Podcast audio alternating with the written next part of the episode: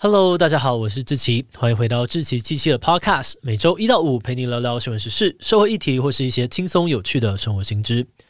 那今天这一集我们要来聊聊的主题是炼金术。炼金术是一个在历史上面曾经风靡一时的学问，据说拥有这个神秘技术的人可以把普通的金属变成黄金。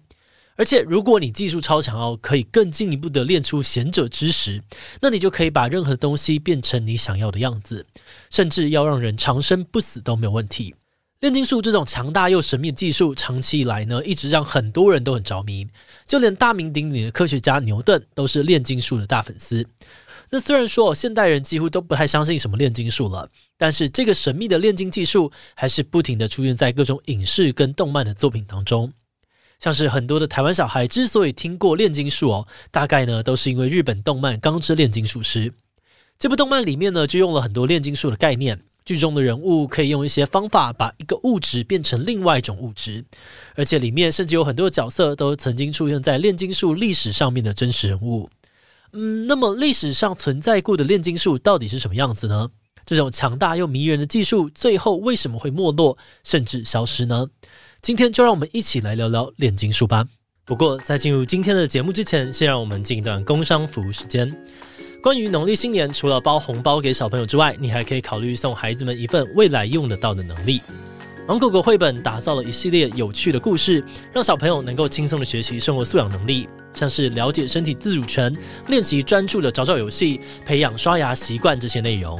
而芒果果绘本不仅两季的募资都破百万。也在成品、金石堂上架贩售，目前已经卖出了超过两万本，深受小朋友喜欢。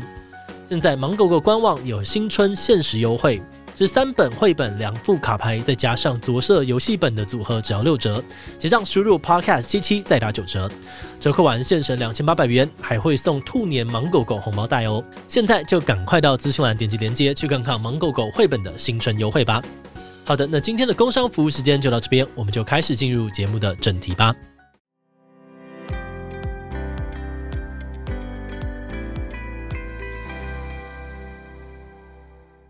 在我们熟悉的现代科学还没有出现之前，人类其实也在用不同的方式尝试去理解这个世界的运作方式。而其中一个很主流的想法，就是认为这个世界的物质其实都有着很类似的本质。譬如古希腊哲学家亚里斯多德提出的四大元素理论，就是在说世界上面的一切都是由土、气、火、水这四个元素所组成的。这四个不同的元素彼此可以互相的转换，像是土可以变成水，气可以变成火等等。那相信炼金术的人呢，就会以此类推说，既然所有的物质都可以互相的转换，那我们应该可以找到一些方法，把那些不完美、有缺陷的物质，透过转换的方式，把它们转变成完美的物质。而对于当时的人来说，所谓最完美的物质，普遍都认为是黄金，因为黄金的稳定性很高，不会随着时间啊或者存放的环境而变质，不像普通的金属放久了会氧化会生锈。所以把普通的金属变成黄金，把生病的人变成健康的人，甚至让会死的人变成长生不老的人，也就变成了炼金术最核心的概念跟目标。那知道了这个核心之后，你应该就比较能够理解说，为什么有很多的炼金术师，除了想办法要找到点石成金的方法，他们还会想要进一步的去制造出所谓的贤者之石？因为除了单纯改变物质之外，他们最终想要战胜的其实是疾病跟死亡，这种人类看似没有办法解决的难题。那说到炼金术的起源哦，大部分的说法会认为是古埃及的工艺技术遇到古希腊的哲学之后才蹦出的新火花。古埃及的文明有很强大的工艺技术，像是在炼金术直接相关的金属冶炼技术，还有玻璃制作、布料染色、调配医疗药剂，甚至是人工宝石的这个技术哦，埃及人都很擅长。而在西元前三世纪，亚历山大征服古埃及之后，这些高超的工艺技术也因此传入了希腊。那说到古希腊，你印象最深刻的可能就是那些喜欢探讨世界如何运作的哲学家。于是，当实作的工艺跟理论哲学相遇，就激荡出了炼金术这个迷人的领域。早在两千多年前，炼金术就已经可以做到把银色的金属表面变成黄铜色或金色的样子。那虽然这不是真的点石成金哦，不过却也成功的骗到不少人，导致假的货币开始流通在市面上。直到西元的两百九十六年呢，罗马皇帝因为帝国的通货膨胀太严重，因此下令焚书坑儒。呃呃，不对，只有焚书哦。他下令烧毁所有跟炼金术有关的书籍，想遏制大家拿假币的歪风，而炼金术也因此渐渐的没落了下来。后来一直到西元七世纪，事情又开始出现了转折。当时阿拉伯帝国统治了地中海东部到北非一带哦，吞并了过去古希腊罗马的领地。再加上可兰经的教义对于科学的态度还算开放，所以有很多古希腊跟罗马时代留下来的知识都被翻译成阿拉伯文，开始了一波知识复兴的浪潮。而当初被下令烧毁的炼金术著作，也在这一波知识复兴当中一点一点的又重新被整理搜集回来。接着，时间来到了西元八世纪，出现了一位叫做贾比尔的炼金术士。这个贾比尔呢，算是历史上面第一个比较有系统性，会把实验跟操作技巧通通记录下来的人。而且他写书的风格也比古老经典的文字好读很多，所以他的著作呢，对后来的炼金术影响很大。而除此之外呢，贾比尔也是历史上面第一个提出贤者之石这种万能物质概念的人。他主张哦，只要可以找到一种红色的粉末来当做催化剂，我们就可以把土、气、火、水这四种元素重新排列组合，进而达成点石成金的梦想。西元十二世纪的时候，炼金术再次从阿拉伯世界传回欧洲，而贤者之石的概念也就这样子跟着传了进去。贤者之石的英文名称呢是 Philosopher's Stone，所以呢也被称作是哲学家之石或者是点金石，甚至也有人根据四元素理论。把贤者之石叫做第五元素，传说中呢，它的外观看起来哦，就像是红色的透明玻璃一样，所以这也是为什么《哈利波特》第一集神秘的魔法石里面的那颗魔法石是红色的。而且，如果你注意一下《哈利波特》这集的英文片名哦，刚好就是 Philosopher's Stone，所以呢，电影里面的魔法石其实就是传说中的贤者之石。在炼金术的理论里面，贤者之石除了可以把普通金属变成黄金，还可以把普通晶体变成宝石或者是钻石。而且除了物质的转换，贤者之石最厉害的功能其实是可以治愈任何的疾病，甚至无限延长人的寿命，让拥有它的人能够长生不老，永远不死。传说中，在十四世纪的时候，有一位法国的炼金术师尼古拉·弗拉梅尔就成功做出了贤者之石。那如果你看过《哈利波特》的话，故事里面的魔法石制造者尼勒·勒梅呢，其实就是在致敬这位真实存在过的炼金术师。他们其实连名字都一模一样哦，只是中文翻译不同而已。据说呢，真实历史当中的这位尼古拉，也是某天晚上梦到一位天使来找他，送给他一份神秘的文件。而隔天他醒来之后，就领悟出了制作贤者之石的方法，还因此获得了大量的财富以及长生不老的身体。不过，除了他之外呢，就再也没有其他的炼金术士能够成功的做出贤者之石。因此，关于贤者之石的做法，并没有留下任何的文献资料。而后世对于这块神秘的魔法石，还是抱着有很多无解的疑问。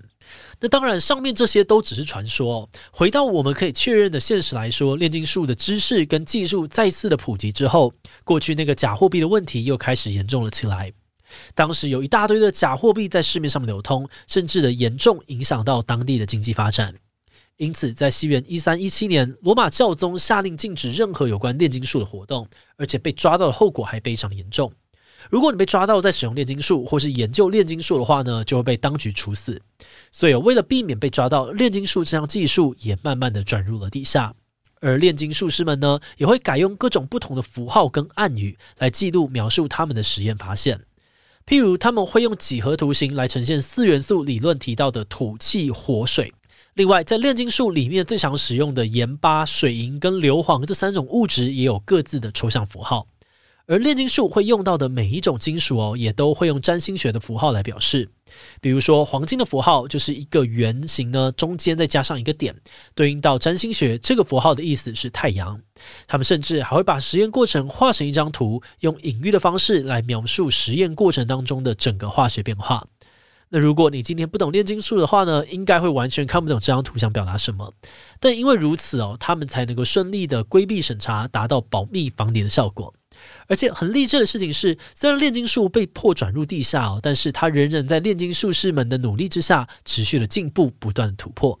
在十六世纪的时候，有一位自称叫做帕拉塞尔苏斯的瑞士医生，他因为四处的行医关系，学习了很多不同地方的知识，其中当然也包含了台面下非常热门的炼金术。而且他不只是随便学学而已哦，后来他甚至提出了自己的炼金术理论——三元素说。跟亚里斯多德的四元素说那么不同哦。他主张这个世界应该是由水银、硫磺跟盐巴三种元素所组成的。那同样的，只要调整这三种元素的比例呢，就可以形成世界上面各式各样的物质。帕拉塞尔苏斯这个理论呢，就被视为是炼金术学界非常重要的理论之一啊。不过，我们这边想要重点介绍的，其实是他另外一个更有名的成就。传说中，他是历史上面唯一一个利用炼金术创造出人造人的炼金术师。据说，这个人造人呢，是一个有智慧的生命体，必须要在烧瓶当中炼成，然后每天供应新鲜的血液给他，不然他就会立刻死掉。那当然啊，现在听起来真的是蛮不可思议的。不过在当时，帕拉塞尔苏斯所造的人造人呢，真的是堪称是炼金术时代的巅峰之作。而这边啊，还有一个好玩的小彩蛋哦，这位瑞士医生呢，帕拉塞尔苏斯，他的本名其实叫做冯霍恩海姆。如果你有看过《钢之炼金术师》的话呢，你应该会对这个名字不陌生，因为在《钢炼》这部作品里面，主角爱德华的爸爸就叫做冯霍恩海姆，他的原型其实就是这位真实的历史人物哦。好的，那话说回炼金术的发展，炼金术在后来之所以会慢慢的走向没落，主要是因为炼金术受到了科学革命的强力挑战。十七世纪，爱尔兰科学家波伊尔出了一本书，叫做《怀疑的化学家》，一口气呛爆了所有支持四元素说跟三元素说的人。他说，根据这两种理论说法呢，黄金并不是最基本的元素之一，所以黄金应该要有办法分解成更基本的元素。但事实上，黄金根本没有办法分解成土、气、火、水，或者是硫磺、水银、盐的其中任何一个物质。但很诡异的是呢，被归类为基本元素的盐巴，却可以透过某些方法分解出酸跟碱。那不就代表这两种理论根本就很有问题吗？另外呢，在这本书里面哦，波伊尔又说，炼金术的实验记录常常都是隐晦难懂的符号，每个人的解读不一样，每次跟着做呢，可能都会得到不一样的结果。可是，一个真的经得起考验的学问，应该要有清楚记录的实验过程，让实验的结果可以被复制、被验证，通过的才能呢被归类为之知识。而在波伊尔提出这些怀疑之后，学界开始对炼金术的知识性还有真实性产生了大量的质疑。后来又有几位科学家提出了越来越完整的理论来解释物质变化的现象，而这些不同的理论也渐渐地组成了现代化学的样貌。其中最有名的，大概就是被尊称为近代化学之父的法国科学家拉瓦杰。他用精密量测跟实验记录为根据，提出了化学反应的质量守恒定律。而他的这个发现，也正式宣告了炼金术时代的终结。不过，虽然炼金术的理论后来因为被证实有问题哦，所以被时代给淘汰了，但这并不代表炼金术就完全没有价值。因为这一两千年累积下来的炼金技术，其实也大大的影响了后来的化学发展。比如说，过去的炼金术为了要纯化出黄金或是其他基础的元素，发展出了很多不同的纯化技术。而另外一方面，为了要实现这些技术，古代人所创造出来的一些实验器材，包含了像烧瓶、烧杯等等这些东西，一直到现在也依旧是在化学实验里面非常重要的工具。而另外，虽然说炼金术符号现在看起来都没有什么用了，但是代表着火的三角形符号还是有被留下来，在现代的化学反应式里面当中，代表着加热的意思。那如果从这些点来看呢，你还是可以看出来，炼金术对于现代化学的影响其实还是非常深远的。节目的最后，也想要来聊聊我们制作这集的想法。虽然今天讲的炼金术已经是很久以前的故事了，但我们还是可以从中看到以前的人为了追求某些梦想，发展出炼金术这个技术。后来又随着时代演进，让过去这些大家深信不疑的假设越来越站不住脚，到最后甚至被现代化学取代，消失在历史的舞台上。虽然以我们现代的视角来看啊，炼金术的理论听起来很不真实，也很不可信。但以前的这些炼金术士在不断尝试的过程当中研发出来的技术，最终也奠定累积出了不少现代化学的知识基础。那如果我们换个角度来看，在过去的几百几千年的时间里面，炼金术跟它的哲学，正是当年的人们理解世界如何运作的方式。透过爬书这些过程，好像也让我们可以跟这些古代人们产生某种微妙的连接，感受他们时代的浪漫，其实也是蛮感动的一件事。好的，那么我们今天关于炼金术的介绍就先到这边。如果你喜欢我们的内容，可以按下追踪订阅。如果是对于这集炼金术对我们 Podcast 节目或是我个人有任何的疑问跟回馈，也都非常的欢迎你在 Apple Podcast 上面留下五星留言哦。那今天节目就到这边告一段落，我们就下集再见喽，拜拜。